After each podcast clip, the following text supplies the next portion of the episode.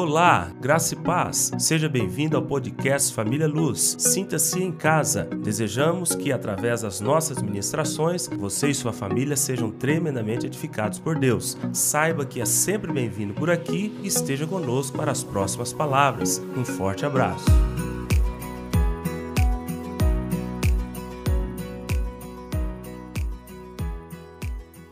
O tema da minha palavra nessa manhã eu dei um título para essa palavra quero compartilhar com vocês. E eu dei o nome nessa palavra de Pai Nosso.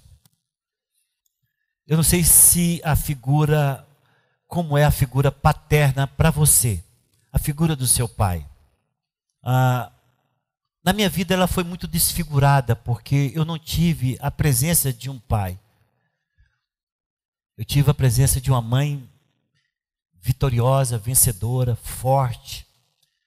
Mas a presença do Pai eu não tive. Então eu sempre tive uma relação muito difícil com Deus na minha infância, adolescência até começo da juventude. Porque nós humanos temos uma facilidade muito grande de projeção. Eu falo para vocês o que é isso. Às vezes nós projetamos nossos sentimentos nas pessoas. A pessoa não é daquele jeito, mas nós projetamos isso. E eu projetava na figura de Deus a figura do meu pai, porque todo mundo sempre fala Deus é pai, nosso pai, né? A primeira oração que eu aprendi a fazer é, é, quando eu, pertencia a uma outra é, entidade religiosa foi o Pai Nosso sempre eh, rezava o Pai Nosso. Mas a minha relação com este pai, ele era muito distante. De maneira que todas as vezes que eu ia orar a Deus, ele parece que quanto mais eu chamava ele, mais ele se distanciava de mim. Então, o meu Pai Nosso era nesse nível: Pai Nosso, oh Pai, vem. Mas ele sempre estava se afastando de mim. Por quê? Porque era uma projeção dessa relação que eu tinha com meu pai que nunca tive, é claro, em Deus. E quando eu me converti a, a Jesus, essa, essa projeção foi quebrada e eu vi um Deus muito perto, muito próximo, muito presente dentro da minha vida. E eu falo isso não como presunção, e eu não quero isso aqui de maneira nenhuma desmerecer quem um dia tenha fraquejado na sua fé. Mas desde o dia em que eu aceitei Jesus, nunca a minha relação com Deus se enfraqueceu. Vou interar 40 anos de fé. Eu vou interar. Nunca tive essa questão, ah, eu estou obrigado com Deus, ah, eu, o Senhor não me ajudou, eu estou. Não, nunca teve. Foi uma restauração tão tremenda, tão forte, tão grande, essa relação com Deus. E eu gostaria de compartilhar isso com você. Pastor, por que o senhor está falando isso? Porque mesmo tendo essa relação com Deus, ah, nós tivemos uma situação que marcou não somente a minha vida, mas a vida de alguns membros dessa igreja, quando nós fomos fazer missões na África. Eu e mais 11 irmãos dessa igreja, nós fomos em uma, é, uma, uma cidade de Moçambique chamada Nampula. E nós estávamos ali para a construção de um prédio, nós fomos lá para cavar buraco mesmo e construímos, graças a Deus terminamos esse prédio lá, um prédio para 250 pessoas. E nós estávamos lá trabalhando nesse prédio, furando os alicerces com muita alegria no coração. E nós fomos é, surpreendidos por uma gangue de mais ou menos 15 homens. Na, naquele lugar, eles não podem usar arma de fogo. Então eles fazem um tipo de arma que você assusta com a arma que eles fazem. Eles pegam uma picareta e eles amolam a ponta da picareta, aquela ponta que é de finca, aquilo ali viram uma agulha.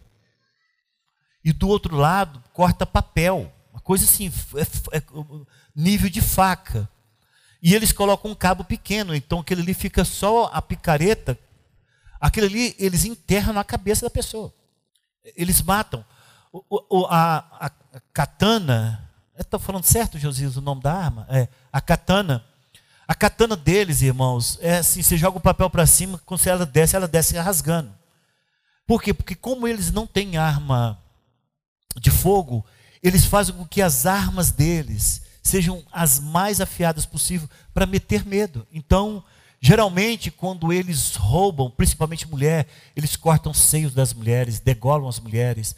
Ninguém sobrevive a um ataque de roubo e não pula. Nós fomos os primeiros a serem roubados naquela cidade e permanecerem com vidas. Com vida. Nós fomos notícia dos jornais por muito tempo naquela cidade.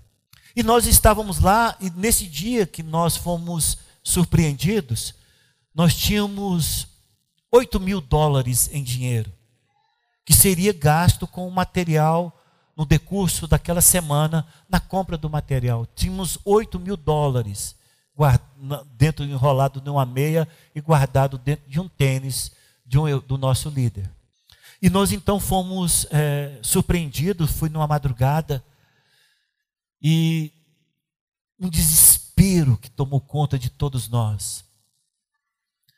E naquele momento, o Josias estava no nosso quarto, o pastor Josias, fica de pé, Josias, só para a gente ter o testemunho. O pastor Josias estava conosco, pastor Daniel, fica em pé, pastor Daniel. Estava com... Quem estava lá conosco naquele dia? Pastor Daniel, pastor Josias, quem mais? Charles, fica em pé, Benelúcio, Josias, esses irmãos estavam lá. Então o que eu estou contando aqui não é algo que eu estou inventando, não. Temos testemunhas que estavam lá. E nós escutamos aqueles gritos de um irmão. Assim, vocês não têm. Gente, só de escutar os gritos, você já pensa, você já você desmaia. Porque uma pessoa é, desesperada, ele dá um grito que aterroriza qualquer um. E finalmente eles nos acharam. Nós estávamos num quarto superior, eles nos acharam. Entrou mais ou menos uns seis dentro do nosso quarto com aquelas armas. E ele chegou a, até nós. Primeiro que ele chegou no Josias, ele pegou, virou a, a, a foice da, da coisa e mandou na cabeça do Josias. Eu falei assim: agora pronto, vai cortar o Josias no meio. Mas ele bateu, foi a planta, ela virada. Vai, Josias. e quando chegou a minha vez, ele pegou, virou ela e bateu ela aqui assim, que ficou aquela, aquele vergão, sabe aquele vergão? Mas muito tempo o vergão ficou, ali ficou, ficou vermelho, depois ficou roxo. Naquele momento eu me senti tão incapacitado. É nesse momento que você descobre a sua fragilidade diante das circunstâncias do mundo. Naquele momento, você perde todas as suas forças. Você fica imobilizado e parece que a sua fé, que era tão grande, tão gigante, ela vai diminuindo assim, ó. Ela vai se escondendo dentro do teu ser e que você, sua única coisa que sai da tua boca é misericórdia, Senhor. Você não dá conta de formular frases. Você não dá conta de fazer essas orações elaboradas que a gente faz aqui. Não sai nada. A única coisa que saiu na minha boca foi tem misericórdia.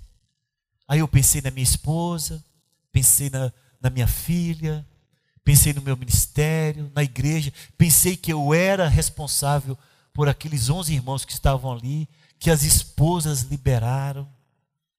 Pensei em tudo isso. Numa extrema incapacidade de ação. E ali eu disse, Pai nosso, a única coisa que saía era isso. Eu não sei se você já se sentiu assim, completamente incapaz de agir. Não sei se você passa por isso, em momentos em que você diz: Eu não dou conta, eu não sei o que fazer, eu não sei qual o próximo passo dar. Eu não sei se você já sentiu isso inoperante, incapacitado, é, sem nenhuma força, sem nenhum, sem poder fazer nada, na total e completa dependência de Deus. Mas eu já tive essa oportunidade em que eu, a qualquer momento eu imaginava que a minha cabeça iria rolar. Em qualquer momento, eles estavam Parece que eles tinham mexido com drogas, estavam todos muito loucos. E eles queriam, porque queriam esse dinheiro. Graças a Deus, eles acharam dinheiro. E na história de Moçambique, o único grupo assaltado em que ninguém foi ferido foi o nosso grupo. Nenhum tem na história de Moçambique alguém que eles possam roubar e depois não matar. Por quê, irmãos? Porque eles não querem testemunhas. Eles não querem que fique testemunhas. E nós então vimos ali um profundo, total, completo livramento de Deus em nossas vidas. Passado um tempo, esse sentimento ficou no meu coração. Eu tive contato com uma história que falou muito forte ao meu coração. E hoje eu queria compartilhar com vocês a história de um pai que ele traduz exatamente o que o Senhor fez na minha vida naquele dia e na vida de todos os meus amados irmãos que estavam comigo lá em Nampula, em que eu pude dizer Pai Nosso. Esse homem se chama Dick. Eu tive em contato com ele, já usamos esse vídeo aqui algumas vezes. Ele é americano, é claro, ele é Dick Hoyt. Ele, ele tem uma estátua ah, na maratona de, de Boston, na largada de maratona de Boston, uma das mais antigas, foi colocada uma estátua lá para ele. Eu queria até que projetasse a, a foto. Essa estátua, ela está desde 2013 lá. Ela fica exatamente na largada da maratona de Boston, a mais antiga e uma das principais do mundo. Mas Dick não está ali sozinho ele tem, a, ele tem ali o seu filho, que ele faz companhia. Ele está sentado numa cadeira de rodas, que o pai empurrou em mais de mil provas entre maratonas. Está lá. Ele participou de triatlons, de duatlons. É, ele fez seis Ironman. E além disso, Dick com seu filho, ele cruzou todos os Estados Unidos. Isso aconteceu em 1992. Correndo e pedalando em 45 dias. Ele fez um total de 5.976 quilômetros correndo com o filho dele daquele jeito. Então ele encantou e emocionou atletas do mundo inteiro. E tem uma frase que ficou marcado naquilo que eu vou mostrar para vocês um pouquinho aqui na frente, que a gente preparou um videozinho para isso também é quando o Rick, que é o filho que está na cadeira de roda, usando um computador em que ele fazendo menções, ele escreve e se comunica. Ele escreveu: Pai, quando eu estou correndo, parece que eu não sou deficiente. Disse Rick, esquecendo da sua paralisia cerebral e a tetraplegia quando ele estava sendo levado pelo seu pai. Isso marcou muito minha vida porque em determinadas circunstâncias, nós somos o Rick, aquele sentado na cadeira. E Deus, o nosso Pai, é que nos empurra para todas as circunstâncias. Então eu gostaria de compartilhar, solta o vídeo para nós. O vídeo, é, nós temos, tivemos a cooperação, a colaboração do Werner, editando o vídeo, e a voz é do Wexley, tá ok? Então, onde era, era inglês, você não vai ouvir, você vai ouvir a voz do ex, mas é traduzindo, dublando o vídeo para ficar mais fácil para nós. Pode soltar. Inscrição individual para o 25º Triathlon. Algumas pessoas já são conhecidas. Eis aqui Richard Holcomb, de 58 anos, número 214 de volta ao seu segundo triatlon. Ele é cego e não se importa com isso. A coisa mais importante é que, acima de tudo, ele possa cruzar a linha de chegada. É mais do que uma corrida, é um momento que iremos nos lembrar pelo resto da vida. Vou parar no percurso ou vou cruzar a linha de chegada?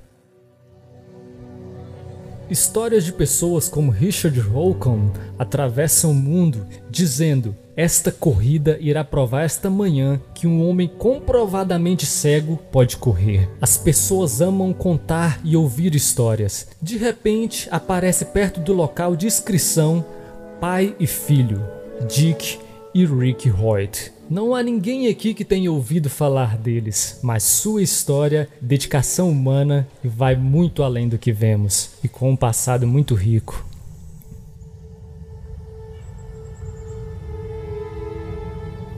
Foi em 1962. Nós sabíamos que havia algo de errado, mas não entendíamos exatamente o que.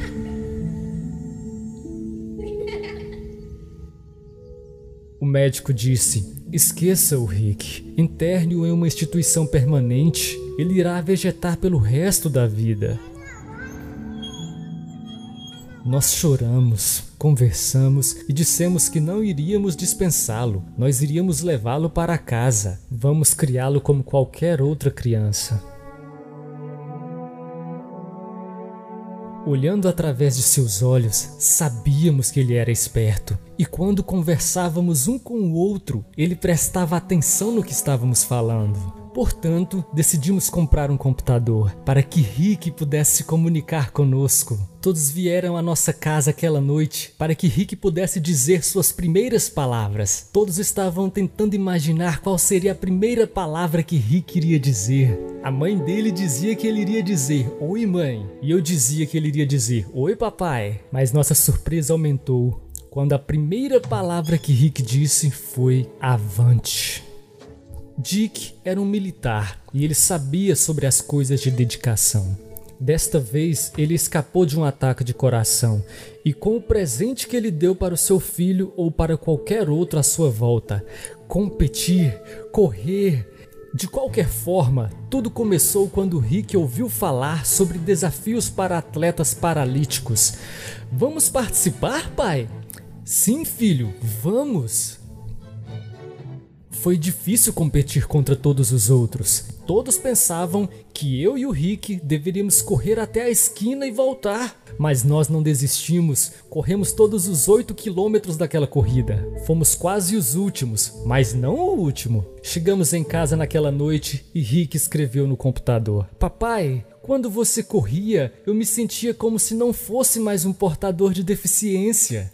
Essa foi uma mensagem muito poderosa para mim procuramos achar uma forma de participar da maratona como qualquer outra pessoa.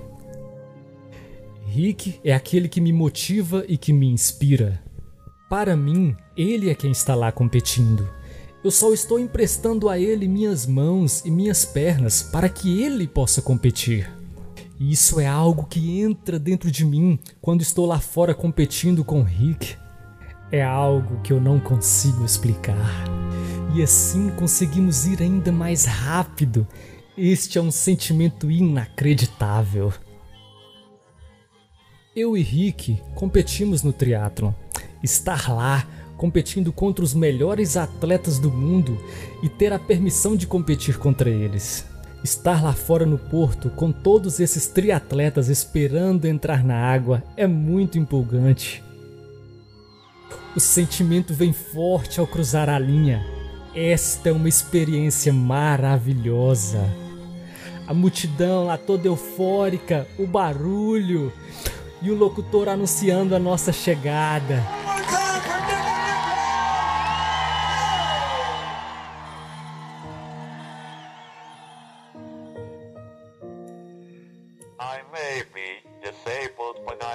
Eu posso ser incapaz quando eu vivo uma vida incompleta se alguém toma tempo para me conhecer, irá reconhecer que eu não sou diferente de nenhuma outra pessoa.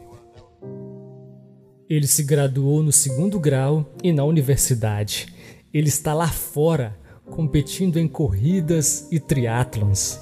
Ele não tem um estilo de vida de 95% de nossa população, mas diz que se fosse capaz de fazer algo, provavelmente seria jogador de basquete futebol ou hockey.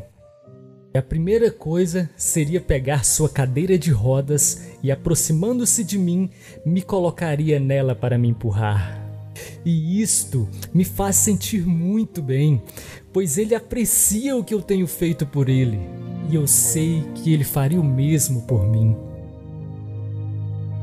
E nossa mensagem é: sim, você pode. Você pode fazer qualquer coisa que desejar se você colocar em sua mente que pode fazer.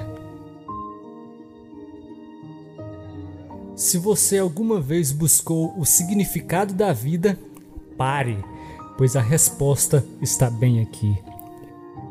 A propósito, Rick é aquele que nos diz: Estou aqui.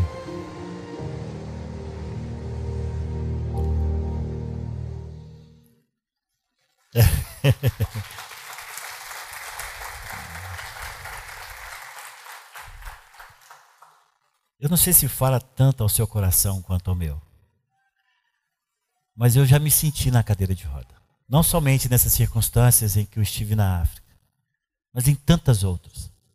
E é interessante que quando você se sente numa cadeira de rodas, na época da Bíblia não tinha cadeira de rodas, mas o salmista Davi, ele, ele passou por uma experiência e ele mostra exatamente semelhante a uma cadeira de roda como ele se encontrava.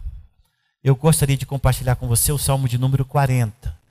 Aí os nossos irmãos vão abrir o Salmo 40 e colocar para os nossos visitantes colocarem os olhos, tá ok? O Salmo de número 40 diz, versículo 1: Esperei confiantemente pelo Senhor. Ele se inclinou para mim e me ouviu quando clamei por socorro. Tirou-me de um poço de perdição, de um tremendal de lama. Davi já se encontrou em uma cadeira de roda. Ele já se encontrou em circunstância em que ele não daria conta de fazer nada. Ele está se sentindo como se ele tivesse em uma cisterna, ter caído nessa cisterna, ter se afundado nessa cisterna que não tinha água, mas a lama atolou parte do seu corpo. Ele olha para os lados, não vê aonde se agarrar. Ele olha para cima, é muito difícil de alcançar. E ele se encontra numa situação como essa. E nós, às vezes, também, talvez não seja cadeira de roda, mas talvez simbolicamente você fala, cara, eu estou no fundo do poço. Não é assim que todo mundo fala? Cara, eu cheguei no fundo do poço. Eu não sei mais o que fazer da minha vida. Hoje, a realidade, hoje, no Brasil, nós estamos enfrentando uma realidade de muita inconstância em todas as áreas que você possa imaginar. As pessoas não sabem como será a segunda-feira, o que vai acontecer nessa nação. As pessoas mais sensíveis nem dormem direito. Aqueles que trabalham estão com medo de perder o seu trabalho amanhã. Aqueles que dependem de alimento, estamos tendo uma greve de caminhoneiros aí nas estradas do Brasil. Mas isso não é nada quando você, enfrentando seus próprios dilemas, você se encontra no fundo do poço. E quando você encontra no fundo do poço, é interessante, não, parece que o seu grito não é ouvido pelos pais, o seu grito não é ouvido pelos melhores amigos, o seu grito não é ouvido pelos vizinhos, e você se encontra completamente só. E quando nós nos encontramos assim, o desejo que passa pelo coração do coração do homem é dizer, gente, eu quero é morrer. Essa vida está conspirando contra mim. Eu não quero viver neste mundo mais. E todos nós passamos por momentos assim. O que pode mudar a vida de um para outro é o que você faz com este momento. Como que você é, usa este momento para ter uma vida diferente da que você tem hoje. Qual é a decisão que você toma quando você está no fundo do poço? Ou quando você se encontra tetraplégico emocionalmente, fisicamente, emocionalmente em uma cadeira de roda? O que, é que eu faço com tudo isso? O salmista Davi, ele clamou.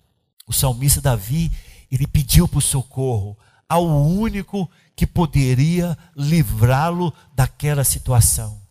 E o salmista Davi fala de um comportamento que só humanos têm. Esse ato de inclinar para pegar uma criança que caiu, não é o atos de, dos deuses mitológicos da Grécia faziam. Não é atos de pessoas superiores fazem, mas é ato de alguém que tem compaixão e age. Ele diz: Eu clamei ao Senhor e ele se inclinou para mim. Eu digo para vocês que antes de conhecer o Senhor Jesus como eu conheço, e como eu conheci há 40 anos atrás, eu não achava que Deus poderia se inclinar para estender a sua mão para mim.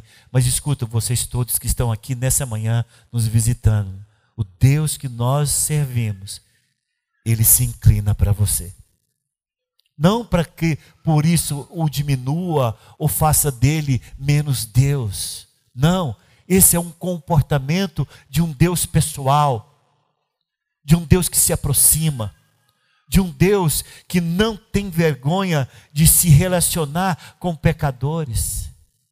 Lá no Novo Testamento, chega um leproso e diz para ele: Se queres, pode me purificar. Ele estende a mão e toca no leproso. Naquela época, lepra não tinha cura. E quem tocasse em um leproso poderia se considerar imundo. Não, Jesus toca e diz: Eu quero ser limpo. Esse é o Deus que eu chamo de Pai Nosso. É aquele que se inclina para você. Eu não conheço a sua dor como você conhece e como ele conhece. Eu não conheço as suas fraquezas como você conhece e como ele conhece. Por isso, Ele é o único que você pode clamar e Ele se inclinar. Ele diz: Esperei confiantemente pelo Senhor e Ele se inclinou para mim e me ouviu. O Deus que nós servimos, o Deus que está na Bíblia, é o Deus que te ouve, que sabe das suas dores, que acompanha as suas lágrimas lá no seu travesseiro, quando só você sozinho chora, ora se sentindo rejeitado, ora se sentindo um zero à esquerda, ora se sentindo no fundo do poço, ora mal compreendido pela família, ora mal compreendido pelos próprios filhos e esposa, ora mal compreendido pelos esposos e filhos. É esse que está contigo, é esse que te inclina e que te escuta. E o salmista Davi está dizendo: Ele me ouviu quando eu clamei para o socorro. Como é difícil quando você chega precisando de um copo de açúcar para fazer um café para o vizinho e ele não te ouve. Como é difícil quando você chega para pedir um copo de arroz para completar o almoço da sua casa e ninguém te ouve. Eu sei que muitos não é desse tempo, mas eu sou desse tempo. Mas ele nos ouve, ele nos atende. Ele é o Deus que se inclina, é um Deus que é atencioso para as suas necessidades. E ele diz que ele tirou-me de um poço de, de perdição, de um tremendal de lama. Essa lama aqui, é claro, que ele pode ter tido até uma experiência física dessa forma, mas ela é muito mais do que uma lama física. Às vezes você se sente enlameado com as coisas que têm acontecido com a sua própria vida, em que você lá sentado sozinho no vaso, fechada a porta do banheiro, você fala: "Meu Deus, como eu sou podre. Como que eu posso pensar essas coisas? Como que eu posso agir dessa forma? Você é uma própria lama." Às vezes você se sente assim. Ou quando não é a própria lama, você é o enlameado em que tudo parece que te toca e te contamina, que te suja, a tua alma está clamando por algo que possa te purificar, e você vai para o banho e joga sabonete e esfrega com força, querendo que de alguma forma você possa ser limpo, porque nós fazemos isso, nós projetamos para o físico aquilo que está no nosso espírito e alma, e eu digo para você: é o Senhor que te tira desta lama. Ninguém mais pode fazer isso por você, nem você. É o Senhor que olhando o teu estado, em que você possa estender o teu rosto para Ele. Aqui não tem solução, aqui é poço, aqui é parede. Você não tem para como voltar, não tem como ir, não tem socorro de lado nenhum. A única situação é você olhar para cima e dizer: Me socorre, Pai nosso, me socorre. E a palavra diz que ele se inclina, ele te ouve, ele estende as suas mãos e ele te tira deste tremendal de lama. Mas a obra é completa. Se você colocar os seus olhos, aí diz assim: tirou-me do tremendal de lama, colocou meus pés sobre uma rocha e me firmou os passos. Nunca vai ser o caso do Rick, o que está na cadeira de roda. Ele nunca vai ter os passos firmes, porque nem pernas ele tem como usar.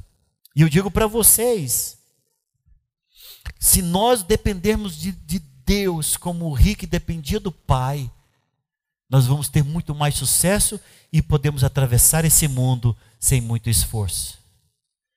Não existe competição que nós iremos perder, porque se Deus for aquele que nos conduz, se o Senhor, o nosso Pai, for aquele que nos conduz na nossa trajetória de vida, nós iremos enfrentar qualquer triatlon da vida, nós iremos enfrentar qualquer Ironman da vida, nós iremos atravessar esse mundo, porque não será pelo nosso esforço e nem pela nossa sabedoria ou inteligência, mas será pelo poder de Deus. Eu assisto esse vídeo e falo, Senhor, eu sou esse Rick em tuas mãos.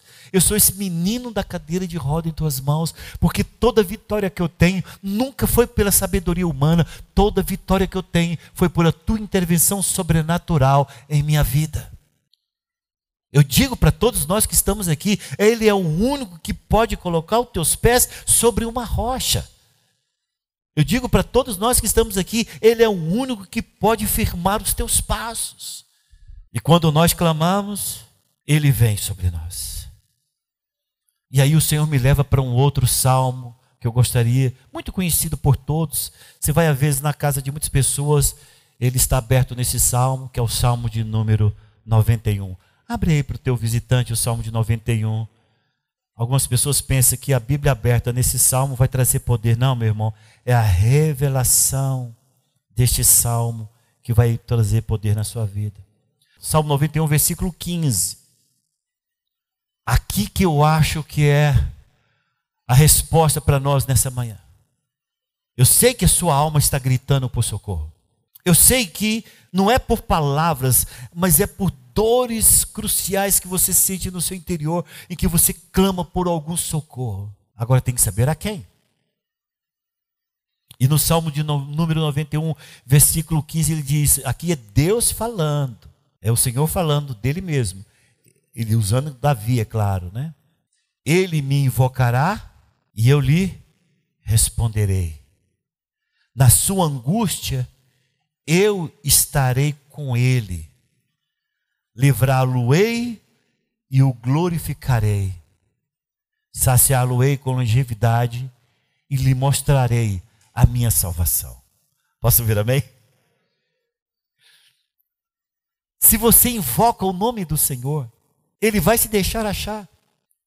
Não existe fórmula mágica. Você vai ver que nós não vamos apresentar para você neste culto nenhuma fórmula mágica. Dê um passo para a direita, um passo para a esquerda, dê três pulinhos e você vai encontrar Deus. Não, não é assim.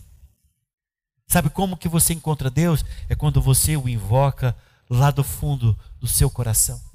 Eu digo para vocês que todo esse auditório pode sair daqui por essas portas, todos com uma nova vida e um novo começo. Como, pastor? Se aí lá no seu lugar, você sentado dizer: Eu quero o Senhor cuidando da minha vida. Você fala, ah, só isso? Só.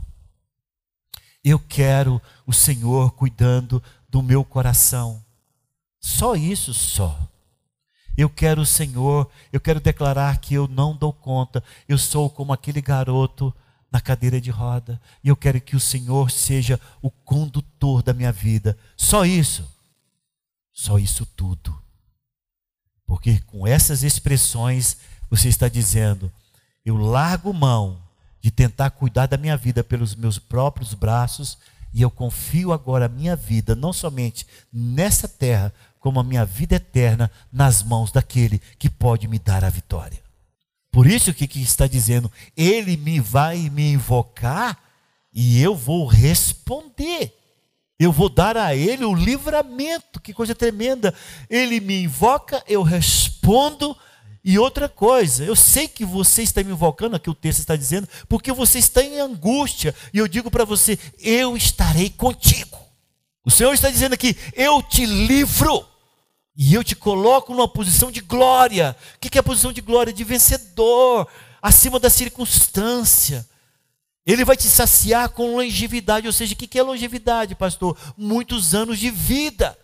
E isso tudo dentro da salvação prometida pelo Senhor. Ah, eu quero isso de todo o meu coração, certeza? Então invoque, clame a Ele, peça a Ele que a partir de hoje a sua vida não seja mais a mesma. Isso não precisa ter uma declaração de salvação. Você chega aqui, olha, eu aceitei, ah, então, então tá, tamo, carimbo, é salvo. Não, não precisa disso. Você sai daqui hoje com completamente transformado por sua decisão que você está tomando aí agora, lá nos fundos do seu coração. Pastor, então aí meus problemas vão ser resolvidos? Sim, mas do jeito dele, não do seu jeito. Sim, da maneira dele, não daquela que você espera que ele faça. Mas eu vou ter dificuldade, sim, vai ter muita, porque ele não está falando para você que você não vai passar por dificuldade. Ele está falando para você que ele vai passar com você, do seu lado, e você vai ser vencedor. E aí eu fecho somente com essa passagem de Isaías 43. Um pouquinho mais para frente. É a última passagem que nós vamos ler. Abre a Bíblia e dá para o seu visitante. Isaías, é um livro do Velho Testamento, profeta maior. Isaías 43.